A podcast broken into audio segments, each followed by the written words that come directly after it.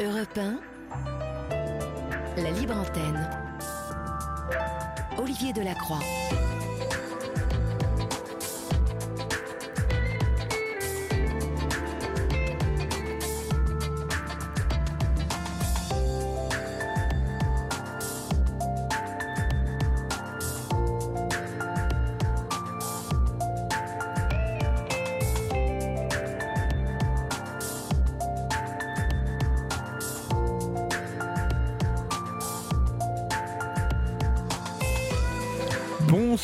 À toutes et à tous. Je suis ravi de vous retrouver, vraiment ravi. Je me disais ce matin, en me levant, nous sommes lundi, et euh, Laurent Pelé, notre réalisateur, est de retour de vacances. Donc déjà, je me réjouissais de cela. Et puis, euh, je savais que j'allais retrouver Florian et toute l'équipe. Euh, Julia, cette semaine, qui est en vacances, qui débraye, mais qui n'est jamais très loin, chers amis, puisqu'elle a préparé cette émission avec nous. et ce soir, nous sommes avec Thomas, qui accompagne Florian, Thomas Gentil, qui nous accompagne toute la semaine. Et comme son nom l'indique, il est gentil. Fais-le un baiser. Bienvenue Thomas dans l'équipe de la Libre Antenne. Merci à vous d'être là, merci à vous de rejoindre votre émission, puisque vous le savez, ici c'est votre espace de parole. Vous pouvez nous conter euh, ce que vous voulez, vous voulez euh, vous raconter, vous voulez euh, nous parler d'un problème que vous traversez au quotidien ou depuis quelque temps. N'hésitez pas, nous sommes là pour vous écouter. Pour nous joindre 39 21 50 centimes d'euros la minute, vous nous écrivez au 7 39 21 suivi du mot nuit, écrit en lettres majuscules suivi dans l'espace. Vous écrivez vos mails à libreantenne.europe1.fr et puis toujours la page Facebook de la Libre Antenne, Olivier Delacroix, Yann Moix, où vous pouvez adresser vos messages à l'un ou à l'autre, à l'autre ou à l'un, et nous vous répondrons dans les plus brefs délais. Mais pour le moment, votre libre antenne du lundi, c'est parti. Olivier Delacroix est à votre écoute sur Europe 1. Et à 23h12, nous accueillons Réa au 39-21. Bonsoir Réa. Bonsoir Olivier. Bonsoir. Vous allez bien? Ça va très bien. Ça va très bien. C'est le début de la semaine et je vais vous faire une confession, c'est que je, je, dors très bien en ce moment. Et, euh, et donc je me lève euh, en pleine forme et euh, voilà. Et, quand je dors assez, ce qui n'est pas toujours évident, hein, comme, comme vous le savez, on, finit très tard. Euh, et euh, on se dit, on se dit souvent qu'on n'arrive pas à se coucher avant 4 mmh heures du matin. Avant quelle heure? Ah Ouais, pas avant 4 heures du matin. Pas avant. Parce que c'est difficile de... de, s'apaiser. De... C'est difficile de trouver le, le, le sommeil euh, quand on rentre. Euh, euh, il y a, euh, je ne sais pas, hein, mais c'est le mmh. temps que tout redescende, c'est assez curieux, mais euh, entre 3 et 4 heures. Donc, bon, bah, ça implique qu'il faut bien dormir le lendemain matin et c'est pas toujours évident parce que pour beaucoup, la, la journée commence bientôt. Hein, et donc, il y a toujours des sonneries du téléphone, un téléphone qui vibre, enfin bon. Bon, voilà, j'ai raconté un petit peu euh, ma, mes problématiques de sommeil. Euh, d'où nous appelez-vous, Réa euh, Alors, je vous appelle de la région Rhône-Alpes. De la région Rhône-Alpes, d'accord. Et quel âge avez-vous? J'ai 31 ans. D'accord. Et donc, vous, vous entendez, j'ai un très fort accent. Un très joli accent, très joli accent j'ai un peu peur parce que quand je suis stressée, je sais que mon accent il est plus fort. Donc j'espère qu'on va quand même me comprendre. Mais écoutez, pour l'instant, on vous comprend très bien, hein, Réa. D'accord. Je pense qu'avec le temps que je vais me calmer un peu, ça ira un peu mieux. D'accord. Voilà. Donc je suis hongroise. Oui. J'ai grandi en Hongrie. Toute ma mhm. famille est la hongroise et ils sont tous en Hongrie. Je suis la seule qui, euh, qui est partie. Et donc moi, je vis en France depuis mes 20 ans. D'accord. Qu'est-ce qui vous a fait venir en France euh, à 20 ans? Euh, J'ai fui. J'ai fui ma famille, surtout mon père. Et j'ai fui mon pays parce que j'avais l'impression que je ne pouvais pas être moi-même que dans cette langue qui était, euh, ma, qui était ma langue maternelle et qui était supposée être euh, la langue dans laquelle je peux évoluer, grandir et devenir quelqu'un, j'arrivais pas en fait. J'avais des secrets à terre et euh, impossible à dire, j'avais même pas les mots pour. Et donc, quand j'ai trouvé la langue française, très jeune, en fait, j'ai décidé à 12 ans que je voulais euh, apprendre la langue française. Et après, je suis devenue obsédée. Je lisais des dictionnaires. Et j'étais dans un lycée bilingue et j'avais l'impression d'avoir trouvé un moyen de d'exister dans cette langue, en fait. De pouvoir me, me construire une identité, oui. un vocabulaire, d'être d'exister librement en fait, sans, sans devoir faire des choses, puisque ma famille ne comprend pas le français. Donc mhm. je peux dire ce que je veux en fait. Est-ce que c'était une sorte de volonté de euh, vous construire une autre identité, comme une, une renaissance en fait? Ah, C'est super bien formulé. En fait, oui, parce que j'aimais pas qui j'étais. J'étais vue comme quelqu'un de très très timide et introverti. Oui. Euh, trop gentil. On me disait tout le temps que j'étais trop gentille. Alors ça, franchement, je ne comprenais pas parce que pour moi, on ne pouvait pas être trop gentil. Tout le monde devrait être gentil. je comprenais pas parce qu'on me disait comme si c'était une reproche et que je devais changer parce que j'allais me faire écraser dans le monde. Et je me suis dit, mais ça n'a pas de sens pour moi en fait. Moi, j'ai envie de montrer un bon exemple. J'ai envie d'être juste gentil tout simplement mhm. et que les gens voient que ça marche quand même et on peut quand même arriver à ses fins et réaliser des jolies choses dans la vie. Oui, et euh, vous aviez raison de penser euh, qu'être gentil, euh, c'est important et c'est c'est possible, sauf qu'il y a une chose, je pense, qui doit être aussi construite en parallèle, c'est la défense les défenses que vous pouvez euh, euh, mettre en place dès que vous tombez sur euh, des gens malfaisants qui, qui ne savent pas ce que c'est que la gentillesse, qui ne comprennent pas. Ah, j'entendais j'entendais Bertrand Latour, qui est un journaliste de l'équipe 21 que j'aime bien, qui, a, qui est un jeune journaliste qui a l'esprit pointu. Mhm.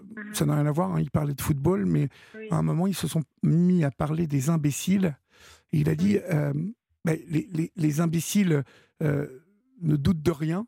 Euh, mm-hmm. Et donc, parce qu'ils ne doutent de rien, ils sont encore plus imbéciles mm-hmm. et, restent campés dans leur imbécilité. je dirais que, que, le parallèle peut être fait pour les personnes méchantes aussi, qui, qui quand, quand on accepte d'être méchant, quand on accepte de faire du mal à l'autre en toute conscience, je pense qu'il n'y a pas de limite dans la méchanceté. Mhm. Je pense. Euh, et donc, du coup, quand on est gentil, je pense qu'il est très important euh, de, de, de, construire autour euh, mhm. une sorte de forteresse citadelle dans laquelle on peut se réfugier, où il y a une partie de nous, c'est-à-dire celle mhm. ou celui qui est gentil, tout gentil qu'il est, ne tend pas la joue gauche quand il a pris une, une claque sur la joue droite. Et je pense aussi qu'il est important d'avoir des, des amis, alors pas énormément, mais deux ou mmh trois amis euh, euh, très ancrés, vous voyez, très, mmh très proches, très liés. Euh, voilà. C'est. Oui. Avec qui on peut vraiment être nous-mêmes et on ne doit pas se défendre. Oui, oui et puis qui peuvent venir à notre rescousse quand ça va mal. inversement, que l'on peut nous venir aider aussi. Et, euh, mais ça, n'est pas facile d'être gentil. Oui. Je pense que vous allez m'en parler. Oui. Mais oui. Euh, maintenant, j'ai des gens dans ma vie qui sont de mon côté, qui m'aident et euh, qui viennent à ma rescousse quand j'en ai besoin. Mais je, je vais vous raconter justement qu'avant, ce n'était pas le cas. En fait, pendant très très longtemps, j'ai cumulé des abus et des traumatismes en fait. Donc ça a commencé quand j'avais trois ans. Oui.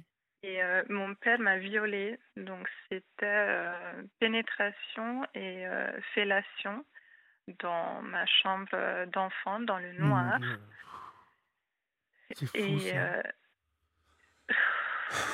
je, je, je, vais vous dire ce que je ressentais sur le moment parce que même si après j'ai fait une amnésie traumatique. Oui. Et donc, pendant longtemps, je ne m'en souvenais pas sur le moment aussi, j'essayais de, de ne pas être présente pour ne pas le ressentir. Mais en fait, j'ai quand même euh, enregistré la chose. Je me souviens que j'ai pensé que c'était une punition, que je pensais que j'ai fait quelque chose de mal. Oui. Et en fait, mon père me punissait de telle façon. Et en fait, je ne remettais pas en question euh, ses agissements. Pour moi, euh, d'un côté, je savais que c'était pas bien et pas normal. Et de l'autre côté, je me suis dit, c'est mon père. S'il le fait, c'est normal. S'il le fait, je le mérite. S'il le fait, j'ai dû faire quelque chose pour le mériter.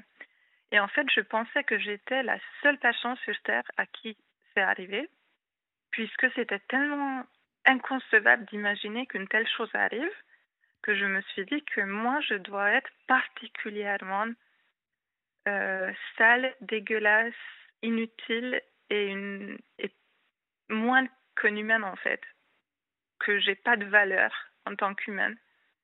Et c'est pour ça qu'il peut me le faire. Et c'est pour ça que ça m'arrive à moi et pas aux autres. Et donc j'avais mhm. j'avais donc cette image de moi, cette idée de moi dès le départ. Et je grandissais comme ça. Donc c'est arrivé plusieurs fois. J'ai aujourd'hui je m'en souviens. J'ai deux souvenirs très précis. Euh, l'un de la fellation où euh, après euh, je sens que ma bouche est pleine de sperme. Oh, et c'est très bizarre parce qu'en fait, quand on devient un adulte, euh, on comprend ce qui s'est passé. Donc, sur le moment, moi, je pensais que j'étais en train de mourir et que je crachais. Je suis courue dans la salle de bain et je pensais que je crachais mes organes. Et je me souviens de cette peur de me dire que je vais mourir. Oui.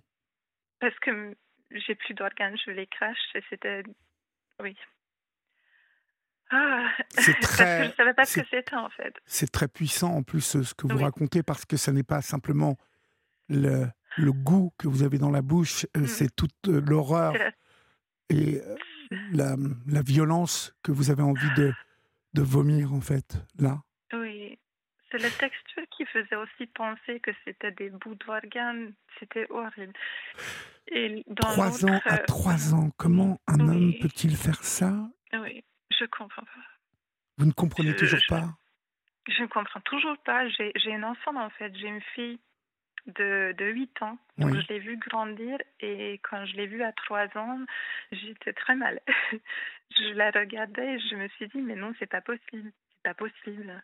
Mais c'est adorable un enfant de 3 ans, mais c'est qui est-ce qui pourrait euh, utiliser un enfant, lui faire du mal, je comprends pas. Il y a de toute façon quelque chose qui n'est pas en place. Euh, lorsqu'on cherche à s'expliquer mm. la nature de d'actes comme ceci, euh, c'est impossible parce que on ne peut pas s'expliquer la nature de, Il y a quelque chose qui n'est pas en place. oui. C'est c'est décalé. Oui, c'est l'horreur. Oui. Mais bon, alors, vous, vous m'avez dit avoir enfoui cela, oui. hein, la mémoire traumatique. Oui. Votre cerveau a fait les choses comme il fallait. Oui. à ce moment-là, ces actes d'inceste, ces viols de la part de votre père ont-ils continué après vos trois ans? Ah, Je sais quand est-ce que ça s'est arrêté. Donc, euh, à 7 ans, quand j'ai commencé euh, l'école, le système scolaire est un peu différent en France, ça s'appelle pas comme ici, mais j'avais 7 ans quand j'ai commencé euh, cette école. Et à ce moment-là, ça n'arrivait plus. Et j'ai deux souvenirs clairs, différents. Donc, je sais que ça arrivait au moins deux fois, entre 3 ans et 7 ans. Voilà c'est les, les, repères que j'ai. Oui. Et, euh, et en fait, mon cerveau et mon système nerveux refusent de m'en souvenir plus que ça. Oui. Maintenant, euh, voilà. Votre, votre, déjà, je dois vivre avec ça. Votre cerveau s'est mis euh, comme un appareil électrique se met en sécurité. Il y a une sorte de fusible qui, avant de griller tout le système, c'est le fusible, en tout cas, qui, qui débranche, hein, qui disjoncte les victimes de, de ce type d'agression euh, parlent souvent de, de ce que vous venez de dire. Je, n'étais pas là. Hmm, exactement. Exactement, oui. C'est là où. c'est quelque chose, oui, qu'on. Euh, ça devient du stress post-traumatique, en fait. Euh, cette manière du cerveau de disjoncter et de, disparaître et de ne pas être là. Et après, on vit avec ça. Donc, dès, dès qu'il y a une situation un peu stressante dans la vie, donc ça peut être euh, un danger perçu, non réel ou réel, ça peut être un examen, ça peut être une voix un peu forte, une porte qui se claque, quelqu'un qui nous crie. Après, plus tard, quand on devient plus grand, euh, un rencard qui essaie de nous forcer, euh, ou au travail, quand on nous met la pression ou notre patron euh, nous reproche quelque chose, hop, ça disjoncte en fait. Donc on est incapable de réagir, on n'est plus là. Et ça fait que j'avais l'impression que euh, en fait j'étais pas faite pour pour la vie, que je savais pas gérer les choses, que j'étais hypersensible, que je supportais pas du tout le stress. Euh, je pense que je vais revenir un peu dans le temps pour vous donner un contexte de, de ma famille, pour expliquer un peu à quoi ça ressemblait, puisque mon père a, on va dire, cette pathologie et je le considère comme un pédocriminel. Mais ce qui est compliqué, c'est qu'en fait, il n'est pas que ça. Il est aussi mon père. Euh, il est aussi la votre personne, père. Oui, oui c'est la personne qui, qui m'a fait découvrir le rock and roll, les Beatles, les Rolling Stones. C'est la personne qui m'a fait découvrir la nature, grâce à qui je suis très très écolo. Et j'essaie de protéger la nature autant que possible et vivre en harmonie avec. Mhm. C'est quelqu'un qui m'a dit de, de, ne pas suivre les autres comme un mouton, bêtement, et d'oser d'être différent, d'oser euh, de se réaliser. C'est un homme qui vous a. Euh, il y a, y, a, y a, un contraste, il y a un, choc thermique hein, entre, hmm. entre l'horreur dont il est capable, cet homme, et euh, les valeurs qu'il vous inculque. Oui, le, contraste, oui. ça m'a rendu très confuse. Mais oui, mais, c'est là où je vous dis qu'il y a quelque chose qui n'est pas en place. Oui. Euh, ah c'est difficile à, comprendre euh, pour nous qui sommes en place. Euh, c'est très compliqué parce que il y a quelque chose que nous ne pouvons pas saisir de l'ordre de cette horreur parce que visiblement cet homme vous aimait. Mmh. Euh, pour vous inculquer tout ça. Oui, clairement, oui. Clairement. D'ailleurs, il a même exprimé que malgré ça, il m'aimait, ou plutôt c'était une preuve de plus qu'il m'aimait. Euh, j'étais déjà adulte et euh, j'ai lu le livre de Nabokov, Lolita. Donc, pour ceux qui ne connaissent pas, ça parle d'un homme qui est amoureux de sa belle-fille euh, ils voyagent ensemble et ils profitent de sa fille. Donc, sexuellement, ils la violent. Ils ont une relation amoureuse. C'est ce qu'ils pensent. En fait, la fille essaie de s'enfuir puisqu'elle dépend euh, totalement de lui, euh, financièrement et de, de, toutes les façons possibles. Elle, ça dure longtemps, cette relation très criminelle. Et dans le livre, c'est présenté, en fait, l'auteur, il essaie d'expliquer que c'est de l'amour. Il est vraiment amoureux. Mais les, les, les personnes euh, qui euh, ont ces tendances euh, tendent vers cette, cette explication-là à chaque fois. Et essaient d'adoucir de, l'horreur parce que je pense que votre père avait parfaitement conscience euh, de l'horreur euh, de ces actes. On va marquer une petite pause, si vous le voulez bien, Réa, et on se retrouve dans quelques secondes, mhm. d'accord? À tout de suite. Oui, à tout de suite. Soyez plus cyberzen avec NordVPN. Bloquez les trackers en ligne, les logiciels malveillants et les sites web dangereux. Profitez d'un Internet plus agréable, sécurisé et confidentiel. Saisissez l'offre spéciale dès maintenant sur nordvpn.com. Vous aussi, venez vous confier à Olivier Delacroix en appelant le 3921, 50 centimes la minute. Il est 23h29 sur Europe 1, vous êtes sur la libre antenne et nous sommes ensemble jusqu'à 1h du matin. Demain matin, euh, vous, si vous écoutez Europe 1, vous aurez l'occasion de retrouver euh, Thierry Lhermitte. Thierry Lhermitte, euh, excellent acteur, euh, énorme acteur hein, qui fait partie du bagage culturel cinématographique du cinéma français. Vous le retrouverez dans Europe 1 matin, dès demain matin avec Dimitri Plavenko et toute son équipe.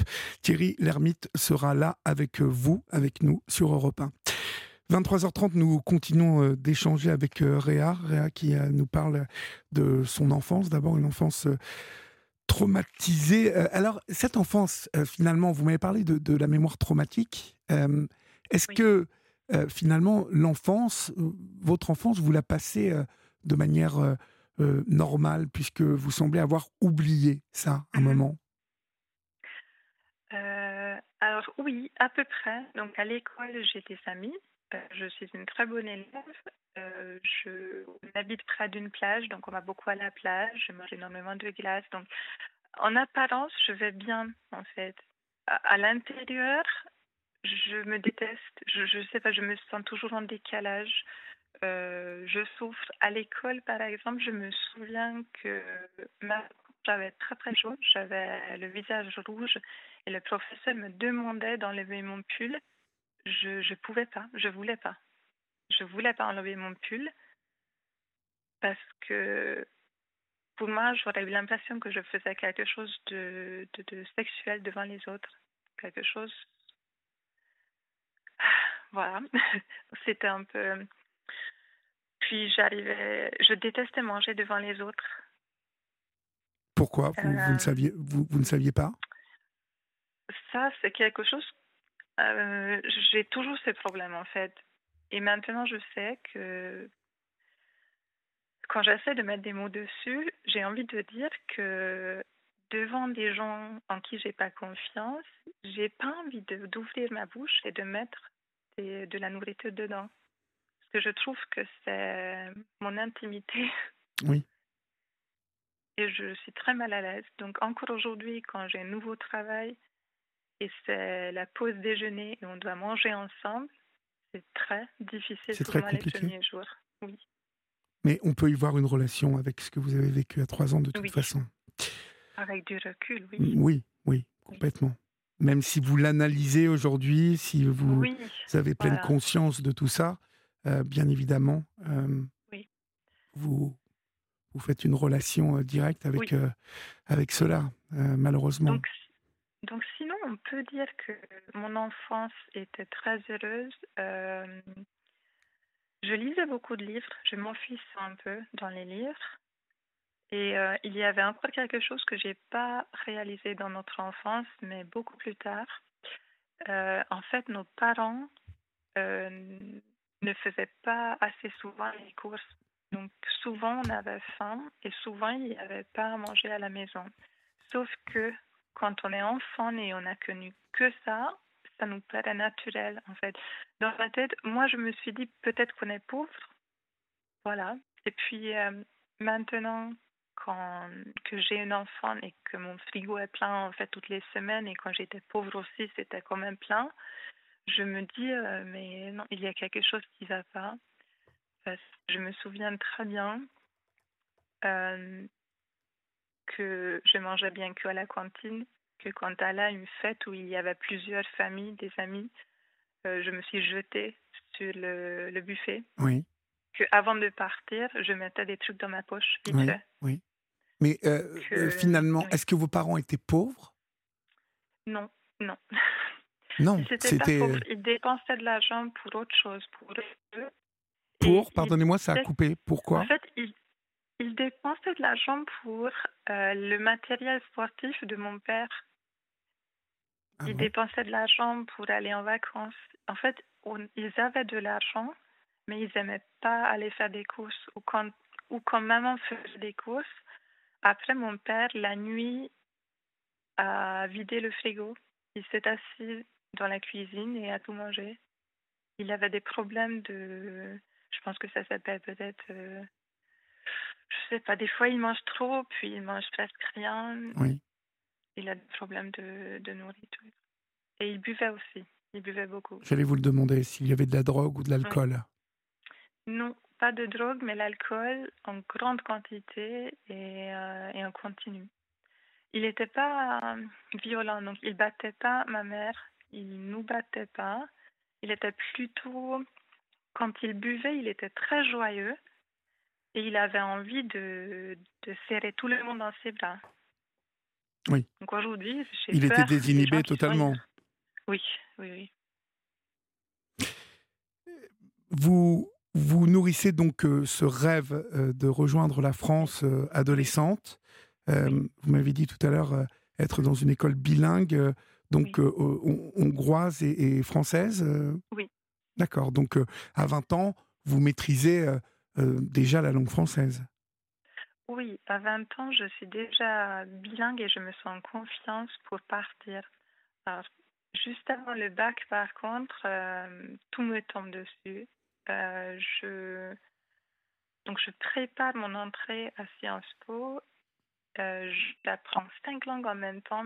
En fait, je me surcharge et quand je fais une tentative de suicide et je suis en état de grave dépression, tout le monde pense que c'est à cause de, de la surcharge de la, de la surcharge de travail.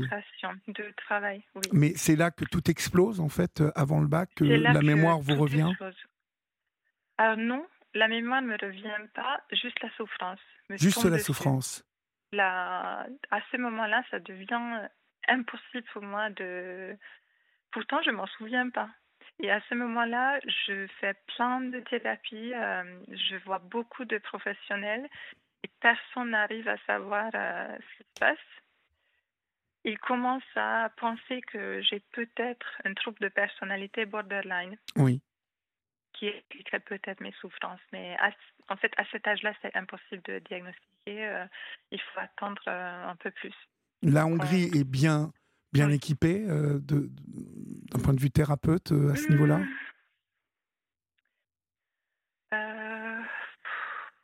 Honnêtement, je ne sais pas, parce que j'y habite plus. Non, mais au moment où vous, à 18 ans, vous arrivez euh, facilement à, être prise en charge? Oui, je, vois des psychologues, des psychiatres. Euh, je, je, passe un mois et demi dans une clinique aussi. Mhm. Il y a quand même une prise en charge accessible et gratuite surtout. Quelle est l'attitude de votre père euh, pendant cette période-là? Bizarrement, très tendre, plein d'amour.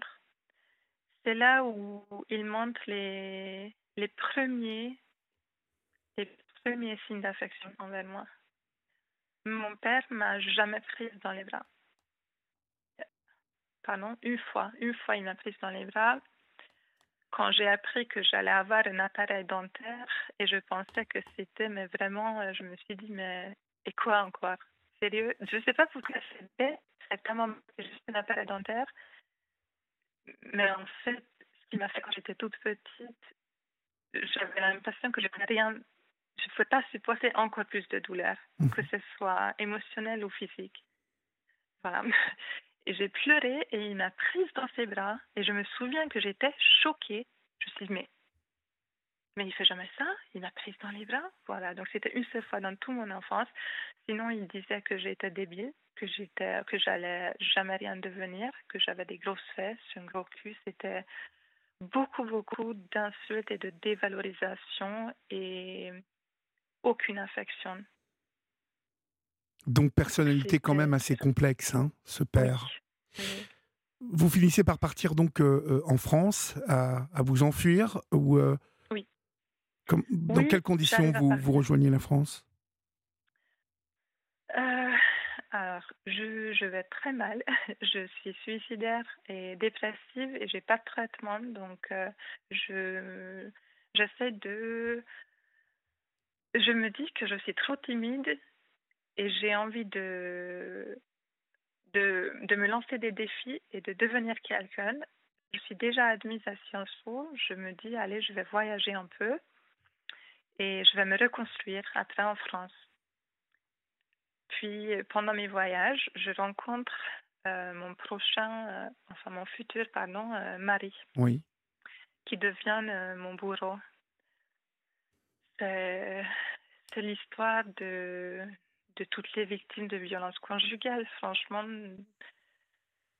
ça commence super bien. Je suis le centre du monde pour lui, une princesse. Vous êtes la plus belle Je suis la plus belle. Il a tout de suite envie de s'engager avec moi. Il, il met tous ses efforts à me convaincre de construire une jolie vie ensemble, une famille. Je me dis, ça y est, ça, c'est mon occasion ma seule occasion. Quelqu'un veut de moi, donc il faut que je, je la saisisse en fait. Et, et je peux changer ma vie complètement. Mhm. Donc on commence notre relation et je ne me rends pas compte qu'il euh, qu'il commence déjà à me dévaloriser un peu, puisque mon père le faisait déjà. En fait, pour moi, c'était la normalité. Donc on continue comme ça. Il me parle un peu comme mon père, mais moins, plus subtil, plus subtil.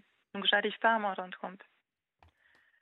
Euh, je fais mes études et je, je tombe enceinte. Et là, euh, tout bascule.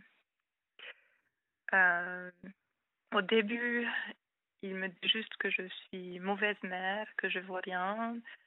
Puis il commence à dire que j'ai pas le droit de sortir, que avec mon enfant dans le parc, mais nulle part ailleurs j'ai pas le droit de mettre cette robe-là, que j'ai pas le droit d'accepter euh, ce job, je dois rester à la maison avec notre famille. Donc le piège petit à petit se referme et les menaces de mort commencent. Euh, les menaces de mort. Il y a quelques scènes qui me hantent encore. Je donne le bain à notre fille et il apparaît à la porte et il me dit, il sourit. Il est comme dans, dans un dessin animé, les méchants, quand ils changent de visage et ça devient plein de grimaces en fait. En fait, je ne reconnais pas son visage. C'est, mon amoureux avec qui j'ai vécu cinq ans et son visage change totalement. Et il me dit, j'ai envie d'éclater ta tête sur le carrelage du mur. Et il sourit. Et je, suis sous le choc, je ne comprends pas, je ne comprends pas ce qui se passe. À une autre occasion, il m'insulte beaucoup en disant que je ne vaux rien, je casse tout, je fais tout mal, qu'il doit toujours passer derrière moi, que personne ne pourrait me supporter. Et moi, du coup, je, me mets dans un état euh, catatonique. Je, je, sors de mon corps, j'arrive plus à réagir, mais j'arrive même pas à bouger mes yeux. J'entends tout ce qui se passe, je, le vois lui et ma fille, mais j'arrive pas à réagir. Et ce qu'il fait, il encourage ma fille de deux ans à jeter des livres sur moi, des livres durs. Et il met une lampe, il allume une petite lampe, il le met devant mon visage, il rigole et il lui dit C'est drôle, n'est-ce pas? C'est drôle. Et je, ça, ça me hante encore aujourd'hui. À une autre occasion, je suis assise dans le salon sur le canapé, notre petite joue par terre, il vient, il commence à venir envers moi très très menaçant, il me pousse, puis il s'arrête et je vois qu'il se retient et repart. Et à ce moment-là, en fait c'est difficile à expliquer avec des mots, mais je pensais que j'allais mourir à ce moment-là et j'ai compris qu'en fait, quelque chose m'a sauvé parce qu'il s'est retenu au dernier moment. Il s'est pas passé à l'acte. Et puis je regarde autour de moi je me dis, mais, mais on a des couteaux juste à côté. On a des On a, en fait, il aurait pu passer à l'acte.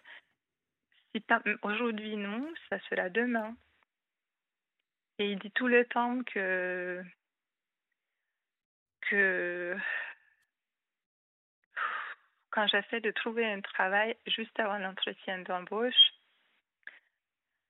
encore une fois, il commence à m'insulter. Il devient très vulgaire. Il dit que je suis qu'une pute, que je pense à ma chatte d'abord et après à ma fille. Que si on m'engage, le patron il va m'engager que pour que je lui suce la bite. Mhm. Des choses horribles. C'est un poète, votre Hein? Un vrai poète. Oui, ah oui. La violence de ces mots. Euh, il est certain que c'est encore un choc thermique que vous, euh, que vous vous prenez à, comme un mur. Oui. Hein. Et je suis très isolée à ce moment-là. J'ai personne. Vous n'avez personne. Pas d'argent. Il le sait. J'ai pas de travail. Il le sait, oui. Et, et, en plus, il a ma fille. Et il me met la pression. Il me dit mais pars, pars. Parce que je te supporte plus? Je dis mais comment ça part Où? Et il veut me mettre dehors, il veut que je prenne un billet d'avion et que je rentre en Hongrie. Je lui dis, mais en fait, tu peux pas me faire ça. Euh, on est mariés, on habite ensemble, on a un enfant, tu peux pas me faire ça. Il me dit oui. Et tu n'as pas le droit de partir euh, avec notre fille. Parce que sinon, je vous trouve, je mets le feu à la maison où vous êtes. Je mets le feu à la maison de tes parents aussi. il fait quoi, cet homme-là dans... Il fait quoi dans la vie, cet homme-là? Il fait rien. Il a fait des études d'histoire et après, il a jamais travaillé. Donc, il vit euh, des aides. Mhm. Un bon à rien, en gros. Oui. Mhm. vous, vous allez être euh, contrainte de rentrer euh, en Hongrie à un moment. Oui. Oui, oui, Parce que je, après, je me dis, mais je peux pas faire ça. si, si je pars maintenant, je vais jamais pouvoir récupérer ma fille. Je ne pouvais pas partir avec elle pour plusieurs raisons. C'est lui qui gardait les documents. Je ne pouvais pas. Je ne savais pas comment récupérer. Non, mais vous étiez coincé. Vous étiez coincé. Oui, j'étais coincé. À moins, à moins, vous voulez de, à moins d'enlever votre fille et de vous mettre hors la loi. Bah oui, exactement. Je ne voulais pas. Je refusais d'être une hors la loi, de vivre cachée avec ma fille. En plus, lui enlever son père. Elle adorait son père. Et il était, il était, il était génial avec elle. Donc, je ne pouvais même pas dire que j'avais aucune raison de les séparer. Voilà, donc je rentre en Hongrie. Je, je me réfugie chez mes parents, ce qui me fait très mal, parce que c'est un endroit où je ne me sens pas en sécurité. Oui, oui. Donc, euh, c'est difficile de guérir là-bas. En plus, mes parents, ils me jugent pour être partie, parce que pour eux, le mariage, c'est très important.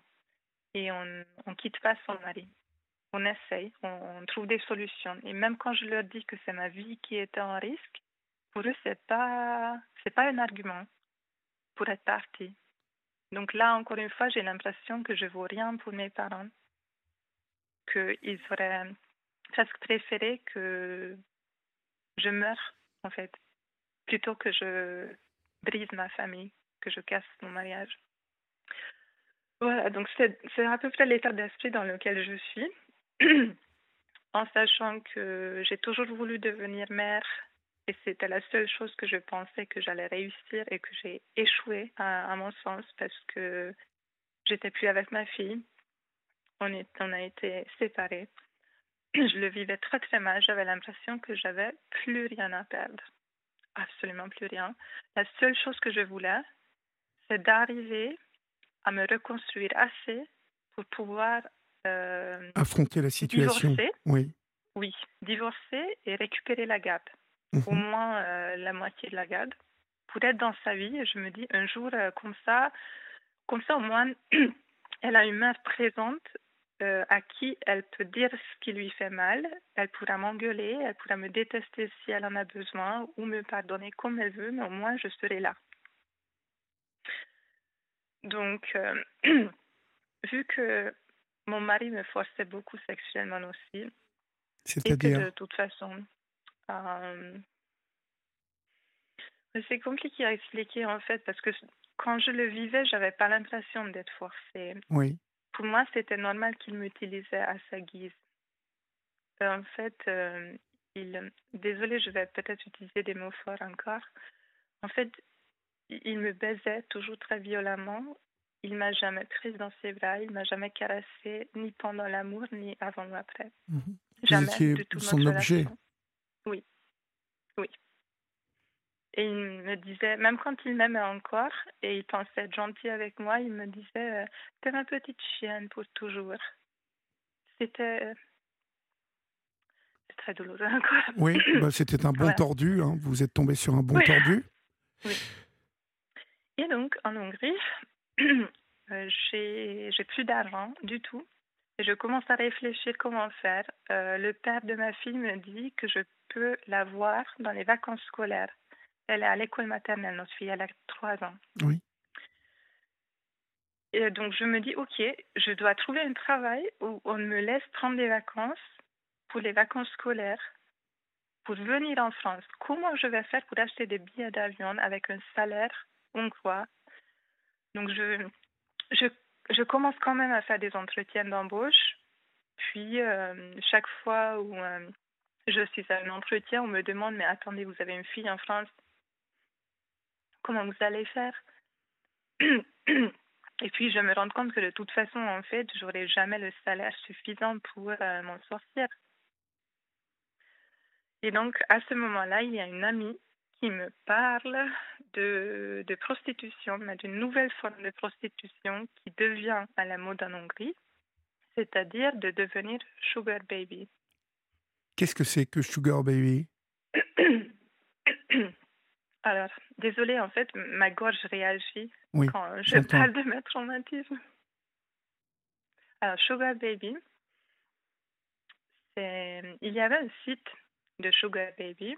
C'était comme un site de rencontre où il disait qu'on pouvait avoir une relation où euh, l'homme nous, nous fait vivre une mode de vie de luxe. Mais c'est une relation amoureuse.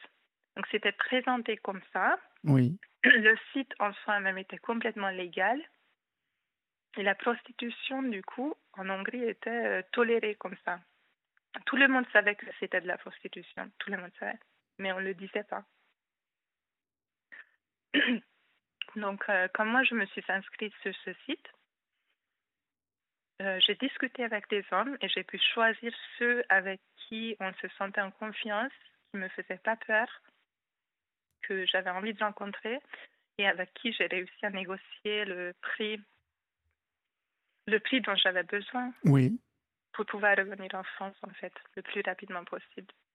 Ils savaient qu'ils m'aidaient pour ça. Donc, euh, disons que quelque part, ça les faisait. Ils avaient l'impression qu'ils ne faisaient pas de la prostitution, eux non plus. Qu'ils faisaient du bénévolat, qu'ils m'aidaient qui m'aidait à reprendre la vie en main, de devenir indépendante, de, de me reconstruire, de retrouver ma fille. Bien sûr, il y avait toujours du sexe, donc c'était C'était. C'était une prostitution euh, plus euh, déguisée, euh, décorée. oui. oui. Et peut-être plus attentive dans la mise en contact, en tout cas la connexion peut-être était plus étudiée pour que euh, bah, pour qu'on appelle ça sugar baby et qu'il y ait peut-être un rapport euh, plus euh, plus épais, en tout cas des relations, un échange. je suppose que vous décrivez une situation où il n'y avait pas que du sexe. Non, non, non beaucoup sont tombés amoureux de moi parce qu'on a partagé des choses très profondes. Je leur ai parlé de mes traumatismes. Ils ont parlé de leur divorce. Il y avait un homme qui a été maltraité par sa femme aussi. Sa femme lui a mis euh, ses doigts dans les yeux pendant qu'il conduisait.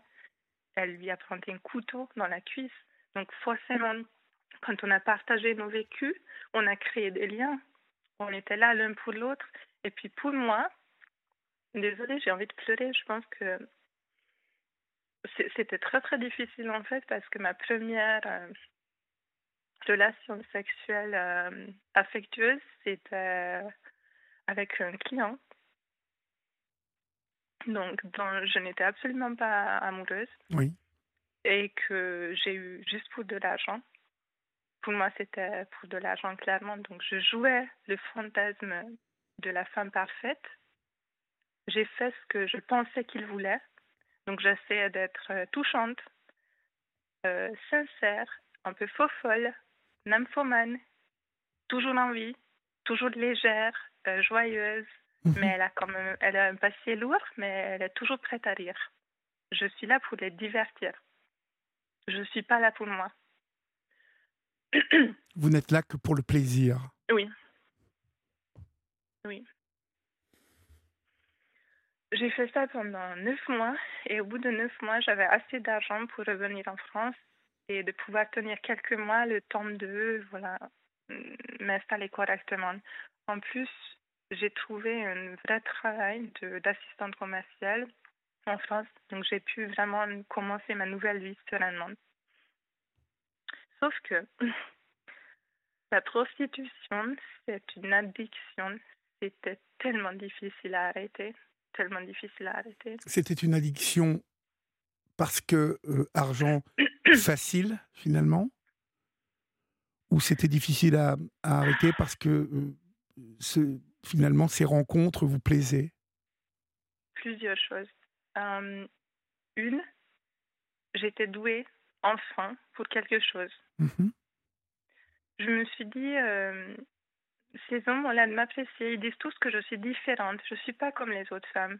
Que je suis plus vraie, plus touchante, plus réelle. que je ne suis pas que là pour l'argent. Ils le sentent, que je suis plus humaine. J'étais flattée en fait. Je me sentais vue, valorisée. Puis, il y a d'autres choses. C'est complètement stupide. Mais j'avais l'impression que ces hommes-là, s'ils étaient capables de payer pour une femme, ils étaient peut-être capables de pire. Et qu'en me sacrifiant, en couchant avec eux, vous les désamorciez. Pas... Oui, peut-être qu'ils n'allaient pas faire de mal. Faire de mal à des enfants plutôt. Oui. Je, je sais pas, c'est pas très logique, mais dans ma tête. C'était écrit comme ça dans votre tête. Oui. Parce que moi, je me suis dit, moi, j'étais déjà foutue. Vu que ça m'est déjà arrivé et je me considérais comme détruite, je pensais que mieux, mieux valait que j'essaye de donner autant de plaisir à autant d'hommes que je peux. Comme ça, j'épargne d'autres personnes à être violées et potentiellement des enfants aussi. Conséquence de tout ce qui vous est arrivé. Oui, oui. et financièrement aussi, oui, c'était de l'argent facile, puisqu'il y avait toujours, on pouvait toujours trouver un client. N'importe où on était, dans n'importe quelle situation, c'était quelque chose, on pouvait compter sur cet argent. Pour moi, c'était une stabilité financière, en fait. De savoir que peu importe ce qui arrive, il y a ça. Vous n'aviez plus de panique financière. Oui, exactement. Et vu que j'ai déjà tout perdu une fois, quand j'ai dû quitter mon mari, j'avais une valise, c'est tout. Rien d'autre. Ce que vous avez vécu euh, est extrêmement violent, Réa. Oui. Euh, donc on peut comprendre euh, que vous trouviez le moyen de ne plus vous retrouver à la merci bah, d'un homme, celui-là, le père de votre fille déjà, et en règle générale des hommes. Je vois aussi dans cette activité de prostitution quelque part une manière de dominer la situation, en tout cas euh, de tenir euh, vraiment mm. euh, les, les, rênes et de vous faire aimer de ces hommes qui devaient en redemander et tout en redemandant devaient payer. Oui, c'est ça. bizarrement, l'argent, j'avais l'impression que c'était ma valeur. Vu que je, pour moi, je demandais beaucoup d'argent, je trouvais que c'était une somme énorme ce que je demandais si ça intéresse les gens, je ne sais pas, je peux le partager. Pour une rencontre en France, parce qu'après, j'ai pas pu arrêter, je continue un peu en France, j'ai demandé 300 euros. C'est juste, pour moi, c'est inconcevable, c'est beaucoup trop d'argent pour quelque chose qui, normalement, ne devrait même pas être payé, qu'on oui, fait par envie, pour plaisir. Oui, mais nous sommes là dans un échange de bons procédés. Et, euh, et cet argent, quelque part, vous le gagnez. Oui. Oh oui. 300 euros, pourquoi Pour une heure? Pour euh, deux heures? Non, non, non, j'ai jamais mis d'heure pour une rencontre. Pour une Donc rencontre. Ça a duré euh, une heure, parfois toute la nuit. Donc finalement, maintenant que je vois les séquelles que ça m'a fait et le mal que ça m'a fait, je me dis en fait, ça n'a pas de prix. On ne peut pas mettre un prix sur notre souffrance. On ne peut pas dire pour tant d'argent, vous pouvez faire de mon corps et de mon âme et de moi ce que vous voulez. Aujourd'hui, ça me semble inconcevable en fait.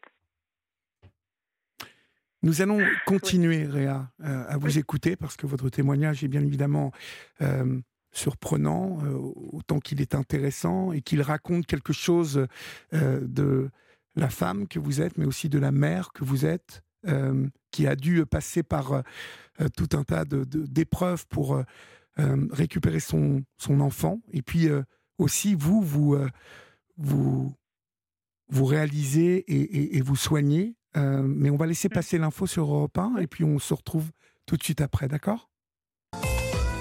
Il est minuit passé de 5 minutes euh, sur Europe 1 et vous êtes euh, sur la libre antenne jusqu'à 1h du matin. Vous pouvez continuer à composer le 39 21. Euh, bien évidemment, euh, écrire aussi au 739 21, suivi euh, du mot nuit, écrit en lettres majuscules, suivi d'un espace. nous sommes là, je vous le rappelle, pour vous écouter. Pour le moment, nous sommes avec Réa depuis le début de cette émission. Réa qui nous parle de l'inceste vécu à l'âge de 3 ans et du traumatisme qui l'a conduite ensuite à une relation avec un homme violent. de cette relation est née une petite de 8 ans qui deviendra une monnaie d'échange, en tout cas un moyen de pression sur Réa. Euh, et vous étiez en train de nous expliquer, Réa, donc euh, euh, la manière dont vous avez retrouvé une stabilité financière et en tout cas une manière de ne plus être dans une dépendance financière et surtout plus une panique financière avec ces rencontres qui vous ont euh, en tout cas euh, renforcé euh, pécuniairement. Vous, vous, vous, décidez à rentrer en France, forte justement de, cette situation, en tout cas avec cette situation qui s'est améliorée? Mhm. Alors je commence à avoir des... Je commence à travailler, donc en dehors de, du travail de sexe. Oui je deviens secrétaire médicale. Donc j'enchaîne plusieurs euh, boulots et j'aime beaucoup ça. J'arrive à, à, tomber amoureuse de quelqu'un, donc j'ai une relation. Et ma vie semble à se stabiliser un peu. La procédure de divorce avance. Euh, voilà. Sauf que chaque fois qu'on me, soit qu'on me brise le cœur, soit que je dois changer de boulot parce que à la fin d'un contrat de CDD ou que finalement ça se passe mal avec mon employeur, la panique financière me, me reprend. Le, le sentiment d'avoir donné mon corps gratuitement à quelqu'un qui n'était pas le bon, qui n'est pas devenu mon compagnon pour toujours, m'envahit. J'ai l'impression que je me suis jetée et en plus j'ai même pas gagné d'argent, je me dis j'aurais dû plutôt faire de la prostitution en fait. Pourquoi je cherche l'amour Et donc comme ça je retombe systématiquement, mais toujours pour une ou deux rencontres, donc pas longtemps dans la prostitution. Donc pendant ce temps-là que je fais des rencontres hors prostitution et j'essaie de trouver l'amour, je me fais violer par un rencard euh, Tinder c'est un homme qui, euh, qui est comme les autres. Je ne m'y attendais pas parce que j'ai rencontré beaucoup d'hommes. Ça s'est plutôt bien passé parce qu'on m'a forcé. Et avec celui-ci, ça s'est mal passé. J'ai jamais eu de client dans la prostitution qui m'aurait traité de façon violente. Oui. Le pire que ce qui est arrivé, c'était que je leur ai demandé de mettre un préservatif et ils ont refusé. C'est arrivé trois fois, donc j'ai fait un test après, voilà. Par contre, cet homme-là que j'ai rencontré sur Tinder, et donc on était supposé d'avoir un rencard, euh, il m'a tabassé.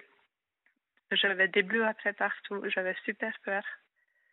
Et, et après, il m'a violée de façon très agressive. J'ai jamais vécu une... comme ça. En fait, vous avez, vous avez pu porter plainte ou pas? J'ai voulu. Euh, ah, je vais vous expliquer pourquoi j'ai pas porté plainte. Parce qu'à ce moment-là, j'ai déjà essayé de porter plainte contre mon mari pour euh, le forçage. Parce que lui, quand, quand je voulais pas coucher ou quand je voulais pas faire de libertinage, il me disait Si, si, tu aimes ça n'as jamais envie, mais après tu vas voir, tu kiffes ça, tu adores ça. Et je, une association m'a dit que c'était aussi du viol, donc j'ai essayé de porter plainte, mais les policiers m'ont dit que pas du tout, en fait, que c'est normal, que ça arrive parfois avec les maris, que qu'on n'a pas toujours envie, mais on se force un peu. Ah bon, on vous a, on vous a dit ça euh, à Lyon, dans un commissariat de Lyon? Oui, oui, oui. Bah, bravo, super. Eh oui, oui. J'étais très fière de moi parce que j'ai dit au policier que j'étais pas d'accord avec lui. C'était un moment de, victoire. Pourtant, pour moi. pourtant on, a, on a plutôt avancé sur cette question en France. Euh, parce que je, je, me souviens avoir fait un film il y a une dizaine d'années mhm. euh, sur euh, le, le, viol mhm. marital. Hein, et c'était l'un des premiers viols maritaux qui était reconnu et jugé. Et, et, jugé et un mari condamné, je me rappelle à l'époque. Ah oui. Et c'était il, il, y a une dizaine d'années. Et il me semblait que euh, on avait évolué, euh, mais bon, il doit, il doit rester de fortes têtes dans les commissariats et, et des, euh, et des policiers qui ne sont absolument pas formés là-dessus. On va dire que je suis tombée, comme vous dites, je suis tombée sur, une mauvaise personne. Ah oui, Ils parce sont que. Pas tous comme ça, mais j'ai pas eu de chance. Non. Donc ça m'a découragée. mais cet, homme, cet homme que vous aviez violé, qui, qui vous a violé, vous aviez son numéro de téléphone, vous aviez des choses pour le retrouver, je suppose? il était un peu bête, franchement. Il m'a envoyé même son passeport, la photo de son passeport. J'aurais pu porter ça. Sauf que, en fait, quand il, est parti, il m'a jeté 100 euros sur la table. Alors ça, c'était... Ça m'a fait presque plus mal. Oui, oui, bien sûr. Que le reste, parce qu'en fait, on était censé de se voir pour, pour, se découvrir. Vous l'avez toujours, euh, la photo de son passeport? Oui, je pense que je l'ai toujours. Ah, très bien, il faudra que vous nous, le, vous nous la communiquiez. Hein? Parce que s'il a fait ça avec vous, euh, imaginez bien qu'il fait ça avec plein d'autres. Hein? Oui. Bah, j'ai une question à vous poser, en fait. Vous continuez euh, la prostitution et en même temps, vous avez des rencarts sur Tinder? Oui. Euh, qu'est-ce que vous allez chercher sur Tinder? Vous continuez à chercher l'amour? L'amour.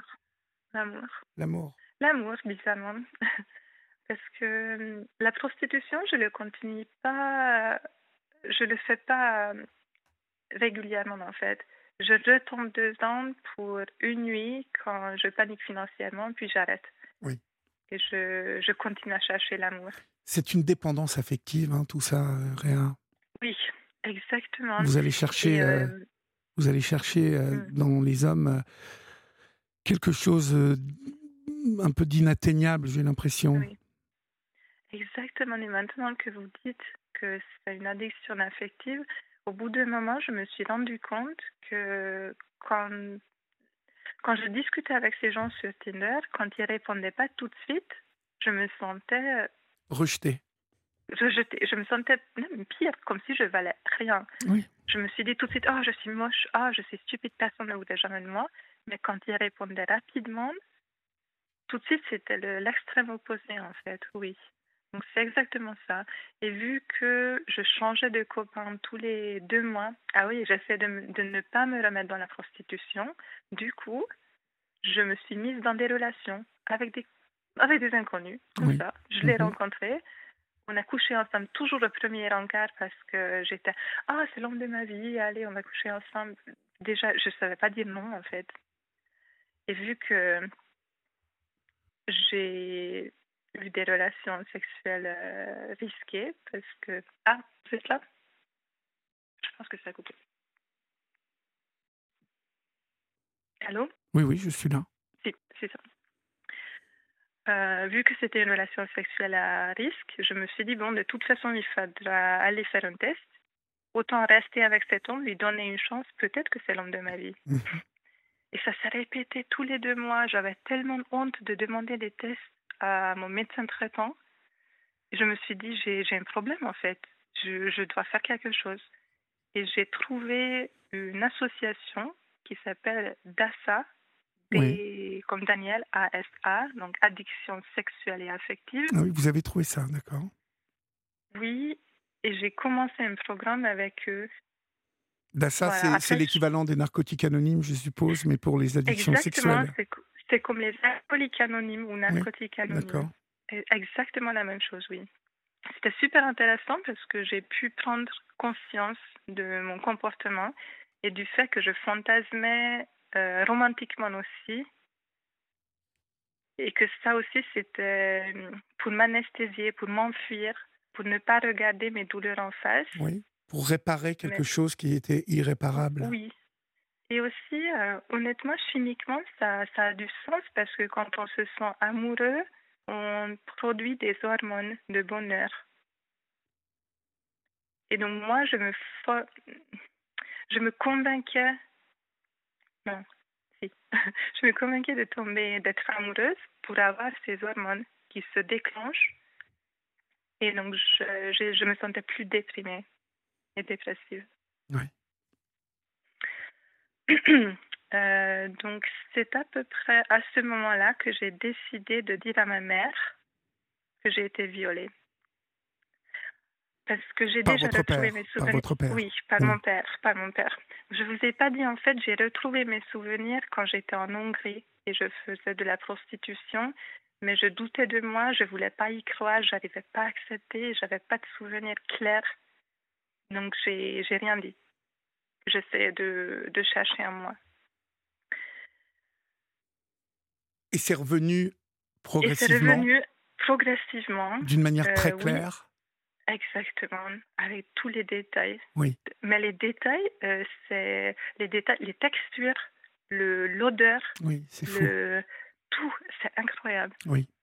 Vous n'êtes pas la première à, à, me parler de cette euh, mémoire euh, et c'est comme c'est comme une source d'eau pure qui qui jaillit en fait. Hein. C'est c'est vraiment l'image que j'en ai lorsque mmh. les femmes me parler parce que c'est essentiellement des femmes qui m'en ont parlé. Euh, une porte qui claque, en tout cas un choc émotionnel mmh. qui fait que d'un seul coup, tout jaillit. Euh, un peu comme les chercheurs euh, de pétrole dans le temps, où un coup, un coup le dernier coup de, sur le piolet et le, pétrole mmh jaillissait, c'est c'est un peu l'image que j'en ai en fait, mmh pour que celles et ceux qui nous écoutent comprennent bien la sensation, en tout cas ce qui se passe dans le cerveau, c'est que tout redevient clair et, au premier plan, et vous revivez presque la scène dans le moindre détail. Oui, oui, oui, comme si j'y étais, oui. Qu'a opposé votre mère à cette révélation? Hmm. Est-ce qu'elle vous a cru? Euh, Alors, c'est difficile à dire parce que la première chose qu'elle a dit, oh, euh, ah non, j'ai trop mal, ça me fait trop mal. Puis elle me dit, pourquoi tu me dis ça maintenant? C'est trop tard. Tu aurais dû me dire ça avant, maintenant je ne peux plus rien faire. Donc elle dit ça. Et plus tard, donc elle, elle, prend un peu de temps pour digérer. Déjà, elle, elle retourne direct vivre avec mon père.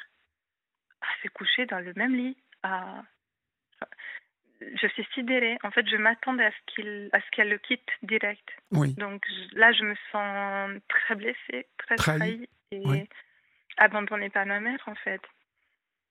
Et je lui demande. bah, elle, sent, elle sent ma colère, en fait. Elle sent que je m'enferme complètement, mais elle me dit Qu'est-ce qui se passe? Je lui dis bah, Comment ça, qu'est-ce qui se passe? Je t'en veux. Je, pourquoi, pourquoi tu es avec lui? Et elle me fait, ben, ben, je pense que tu as dû vivre ça dans une vie, euh, comment on dit ça, avant celle-ci, dans une vie précédente. Je me dis, pardon? Comment ça, dans une vie précédente? Oui, c'est une manière de vous dire qu'elle ne vous croit pas. Oui, c'est ça. Sans le dire, mais oui. Euh, donc c'était très dur à, pour moi à vivre et j'ai commencé à avoir des idées suicidaires un peu trop envahissantes et une envie de passage à l'acte très fort. Donc j'ai consulté mon médecin traitant qui m'a prescrit des antidépresseurs et des calmants. Euh, ma famille me demandait des preuves. C'était, c'était incroyable. Et votre père dans tout ça, comment réagit-il à ces révélations? Il a nié. Il pleurait devant les autres en disant qu'il ne comprend pas pourquoi sa fille euh, dit ça, qu'il n'aurait jamais pu, qu'il n'a jamais fait ça. Il a même envoyé une lettre en disant qu'il n'aurait jamais fait ça, qu'il ne comprend pas. Il m'a dit Je t'en veux pas. Comment ça, tu m'en veux pas? Comment ça, tu m'en veux pas? Ça m'a fait tellement mal cette phrase comme un père, dont, comme si j'avais fait une bêtise. Oui. Comme si j'étais un enfant qui a menti ou qui a fait une bêtise et elle ne s'en rend pas compte à quel point ça peut nuire à la vie des gens. Et mon père qui fait le Je suis un bon père, je te pardonne, je t'en veux pas. Vous avez des frères et sœurs? Oui, un frère et une sœur. Et euh, pareil, en fait, toute cette institution familiale a réagi de la même façon.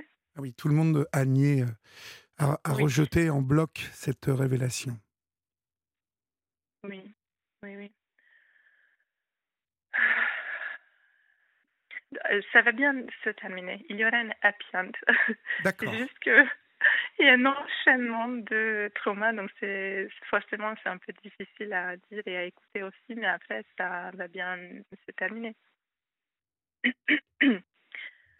Alors, j'ai porté plainte.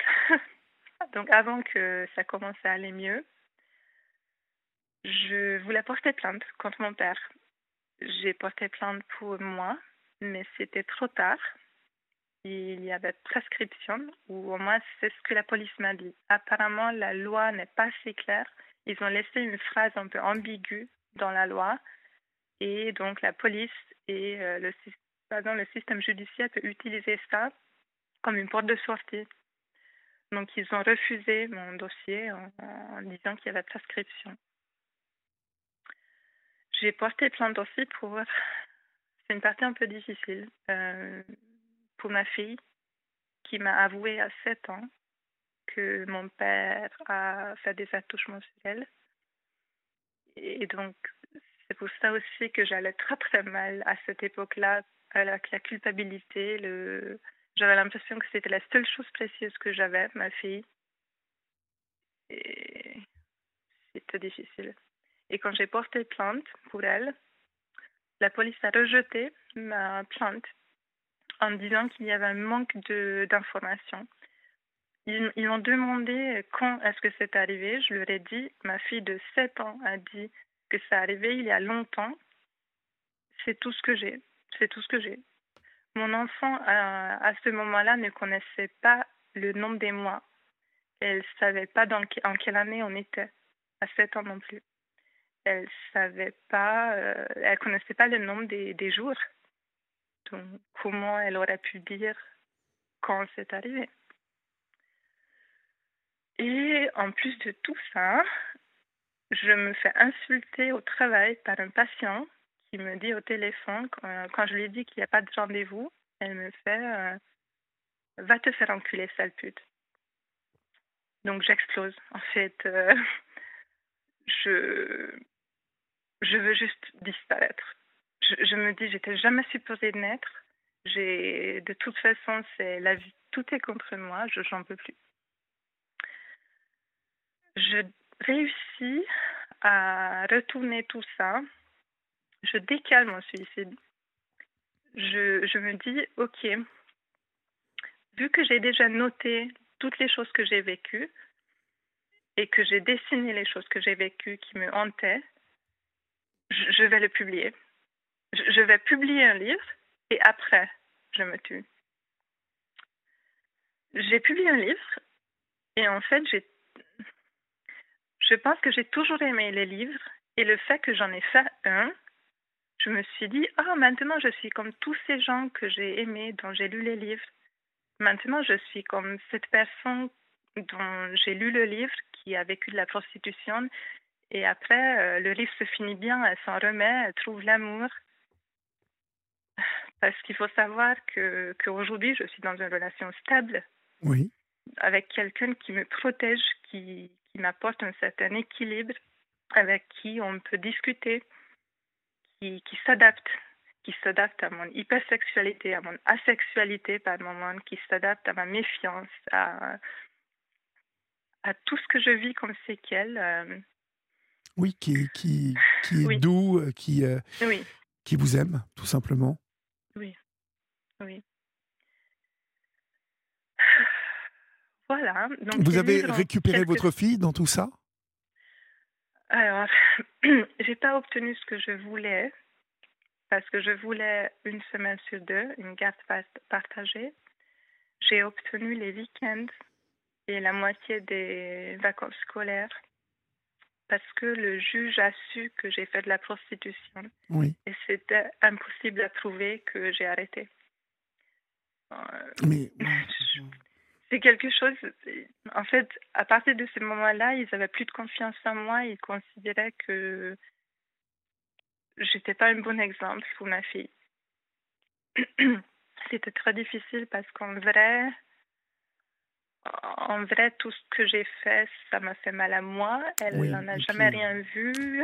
et puis pour porter ce jugement, euh, il faut connaître euh, entièrement votre vie. Euh, porter ce jugement me, me, voilà, nous prouve encore ce soir que nous sommes bien dans, encore dans une société bien patriarcale où, un juge se permet de, mmh de vous dire que vous n'avez pas le droit à plus de garde de votre fille parce que pendant un moment, vous, vous mmh. avez, euh, vous, êtes prostituée. C'est euh, c'est même ignorer euh, la, la difficulté de certaines femmes aujourd'hui à, avancer et, et, à rencontrer ce, ce, moyen à un moment de s'en sortir, qui est un moyen comme les autres. Je rappelle que faire ce métier, on ne le fait pas, pas par plaisir et que ça nécessite beaucoup de courage.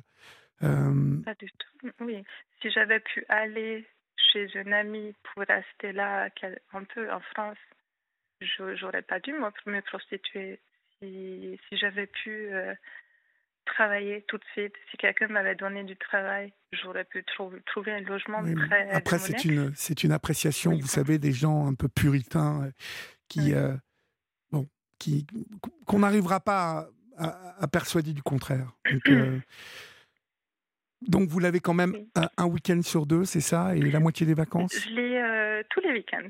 Tous les week-ends. Tous les week-ends, c'est super. Moitié des vacances, oui. Ah bah c'est très bien ça. Finalement, c'est pas mal de temps de qualité qu'on passe ensemble et donc je fais partie de sa vie. Ça me fait énormément de plaisir. Donc c'est pas idéal ou parfait parce que je suis pas dans ses quotidiens d'école, mais je fais les devoirs avec elle le week-end et j'ai retrouvé mon rôle de, de maman, oui. Et c'est déjà une première euh, victoire, Léa. Oui.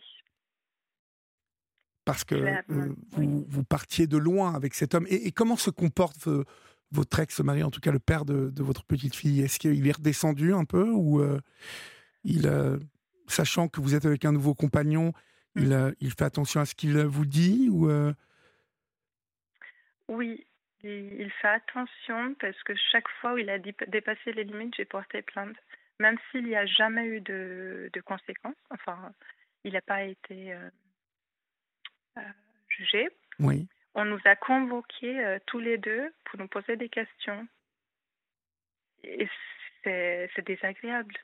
C'est pas génial d'aller à la police pour s'expliquer. Donc, j'avais l'impression que c'est pour ça qu'il a arrêté parce que j'ai mis une limite. J'ai dit euh, non, euh, si tu fais quelque chose d'illégal, si tu me menaces, si tu m'insultes, si tu t'attaques à moi euh, physiquement, je porte plainte. Et même si les plaintes n'ont pas abouti, il a quand même arrêté. Et donc aujourd'hui, il fait super attention. Mais il a plutôt il commence à dépasser un peu, je ne réagis pas. Je ne réagis pas. Je réponds pas. Mmh de toute façon, sachez que vous êtes dans votre droit aujourd'hui euh, s'il s'il prononce en tout cas des paroles violentes ou s'il mmh. il n'a pas un, comportement euh, adéquat, vous êtes tout à fait en droit de, de vous défendre. Je pense qu'aujourd'hui, vous l'avez saisi, ça. Hein? Oui, oui, oui. Je l'ai saisi, oui. Oui. Ah, est-ce que je peux vous parler un peu de ce que je pense en général de... Je voulais vous dire qu'aujourd'hui, en fait, j'ai retrouvé de, de l'espoir, même si quand on est victime et on a vécu de la violence euh, sexuelle dans l'enfance, des violences conjugales, j'ai vécu aussi de la, de la prostitution. Oui. Je pense qu'il y a que c'est pas comment dire que les personnes qui ont vécu ça sont pas foutues pour toute la vie on peut les accompagner et les soigner, et que c'est un crime, l'inceste c'est un crime qu'on pourrait éventuellement euh, prévenir et mieux punir aussi. Je, vais vous expliquer ce que je veux dire. À la base, c'est presque un crime parfait, la pédocriminalité, parce qu'il n'y a, il y a aucune preuve en fait. Et vu que la victime, elle est détruite, elle, a elle met trop d'énergie pour survivre, après, elle a plus d'énergie pour lutter.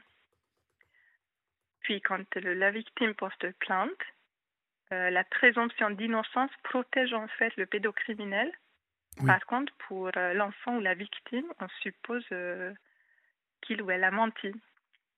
C'est la réalité. C'est une réalité très violente, très difficile à entendre, mais c'est la réalité. Mais ça ne veut pas dire que tout est fini et que le monde est horrible, puisque j'ai, en fait, vu que j'ai vu sur la situation et j'ai fait énormément de recherches, j'ai réalisé qu'en fait, on pourrait mettre en œuvre une espèce de prévention, puisque il y a des gens qui ont cette pathologie d'envie de, de, de faire de l'inceste, mais il y a toujours des éléments déclencheurs avant le passage à l'acte.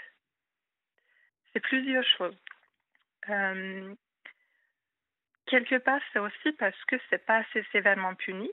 Donc, quand ils voient autour d'eux que quand c'est jugé, le pédocriminel, il a par exemple deux ans de prison avec sursis, quand il y a des preuves, il se dit, bon, ça va alors. Si je le fais, au pire, j'aurai, euh, un peu de prison avec sursis, c'est rien. Je m'en remettrai. C'est aussi parce que quand il commence à s'approcher des enfants, dans la famille, dans son entourage, on dit rien, on n'ose pas. Parce que si on dit quelque chose, on va passer pour la folle ou le fou qui voit le diable euh, partout et qui crée des problèmes. Donc on dit rien, on le laisse faire et on lui sert presque les enfants sur un plateau. Aussi parce qu'on n'accepte pas que ça existe. On préfère croire que ça n'existe pas si ça existe ailleurs, c'est pas cette personne qu'on connaît. Et en France, il y a vraiment un problème euh, sur tout ça. Il y a, il y a c'est vraiment tabou en France. Et, vous avez, et, parce que c'est tabou, ça donne euh, les effets dont vous venez de, de parler. Oui, je pense que les personnes qui ont ces envies, ils n'osent pas en parler parce qu'on les, on les traite comme des monstres en fait. On, je pense qu'il faudrait faire super attention aux termes qu'on utilise et plutôt parler de pathologie. Parce que si c'est une pathologie, ça veut dire qu'on pourrait mettre en place un accompagnement. Euh, il y a des accompagnements déjà. Il y a des accompagnements. Ah, il y a des accompagnements, bien sûr. Il y a, mais généralement, malheureusement, ces accompagnements sont mis en place euh, suite, à, euh, un, acte déjà consommé donc euh, mmh ça veut dire que les victimes sont là. Et, euh, Mais avant, vous voyez, avant que des personnes qui sont qui souffrent de ces pathologies mmh avouent ce type de pathologie, je pense qu'on a encore du temps à attendre. Je pense. Parce que c'est quelque chose de très difficile à accepter. Et mmh on le comprend. Hein. C'est-à-dire qu'on est toujours euh, habité de grandes idées. Alors ce soir, vous, vous avez le droit de parler de ça parce que vous êtes victime. Mais, euh, mmh mais vous voyez, je vais pouvoir abonder dans votre sens. Euh, mais si demain ça arrive à un, de mes enfants, mmh je ne pense pas que je réagirai de la même manière. Donc c'est assez sensible comme sujet encore. Mmh oui, même si j'entends que ce que vous dites irait dans le sens des victimes. Hein. Euh, cela permettrait d'éviter à, mmh plus ou moins moyen ou long terme euh, des victimes supplémentaires. Mais c'est compliqué. C'est compliqué. Quand vous voyez que dans votre histoire, c'est votre père qui vous agresse alors que vous avez trois ans, comment, mmh comment imaginer qu'on puisse euh, faire ça à une petite de trois ans? C'est c'est quelque mmh. chose d'abominable et, d'impensable pour quelqu'un qui est en place. c'est là où je vous dis qu'il y, a quelque chose qui n'est mmh. pas en place. Il y, a, quelque chose qui, voilà, je, ne sais pas, je ne sais me l'expliquer, mais je ne peux que, me dire qu'il y a quelque chose qui n'est pas en place, en tout cas comme nous, dans, dans, dans leur esprit. Bon, en tout cas, je me réjouis que vous alliez bien, que vous alliez mieux, euh, et que, et que aujourd'hui vous soyez euh, au moins avec votre fille à nouveau réunis. Euh, vous m'avez parlé d'Happy End tout à l'heure. Est-ce que ça concernait votre famille en Hongrie ou là-bas on est resté dans le refus ah, d'admettre le happy end, c'est par rapport à moi-même parce que j'ai réussi à accepter que, que j'ai coupé les, le pont, les ponts euh, définitivement avec ma famille et j'en ne souffre plus. J'ai trouvé un cercle d'amis petits, mais des amis qui sont un peu comme la famille pour moi. Et la famille de mon compagnon m'a accepté euh, sans condition, totalement en connaissant mon histoire complète. Et donc je retrouve un milieu familial sécurisant, euh, rassurant et protecteur où je peux guérir, je peux évoluer, je publier mes histoires. Ça m'aide aussi parce que quand j'allais super mal et j'ai lu les livres des, autres personnes qui ont vécu des choses difficiles, je me sentais moins seule. Et puis ça me soulage, je peux euh, faire sortir un peu tout ce que je devais garder en moi comme secret. Donc je sens qu'il y a quelque chose qui se dégage, quelque chose qui commence à se libérer. Je, j'arrive à, pleurer maintenant, tandis que pendant très longtemps, j'avais l'impression de hurler à l'intérieur et de ne pas pouvoir exprimer rien, rien du tout. Donc la vie commence à être plus belle parce que je, je m'autorise aussi euh, à, à, prendre soin de moi, à chercher euh, ce qui me fait plaisir j'ai des hobbies, j'ai des activités, des choses qui, que je ne fais pas pour être productive, juste pas pour gagner de l'argent, pas pour euh, pas pour ma fille, mais pour moi, je, jardine. Enfin, il y a plein de petits bonheurs dans, dans la vie qu'on qu'on n'arrive pas à voir quand ça va vraiment mal. Mais en fait, ce que j'essaie de dire, malgré tout ça, on peut se concentrer sur euh, sur le bricolage, le jardinage, les projets. J'ai le projet de construire un tiny house, tiny house, je pense qu'ils prononcent les Français, avec mon compagnon. Ça nous, ça nous passionne. On va apprendre à bricoler.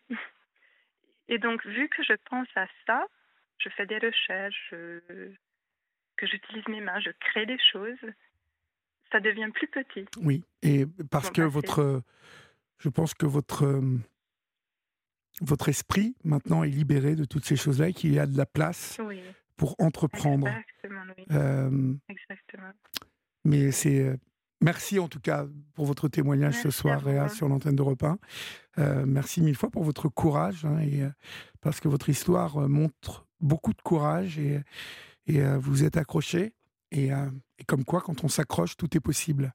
Je le dis souvent dans cette émission, tout est possible. Euh, il suffit de le vouloir à un moment. Et c'est vrai que on peut trouver différentes sources de motivation pour euh, atteindre ses rêves. Euh, vous, c'est votre petite fille quelque part qui vous a sauvé, mais vous y êtes pour beaucoup, beaucoup, beaucoup dans tout ça. Donc pour tout ça, bravo. On vous embrasse bien fort, Réa, et n'hésitez pas à nous redonner les nouvelles. D'accord? Merci. Bonne soirée à vous. Bonne soirée. Au revoir, Réa. Au revoir.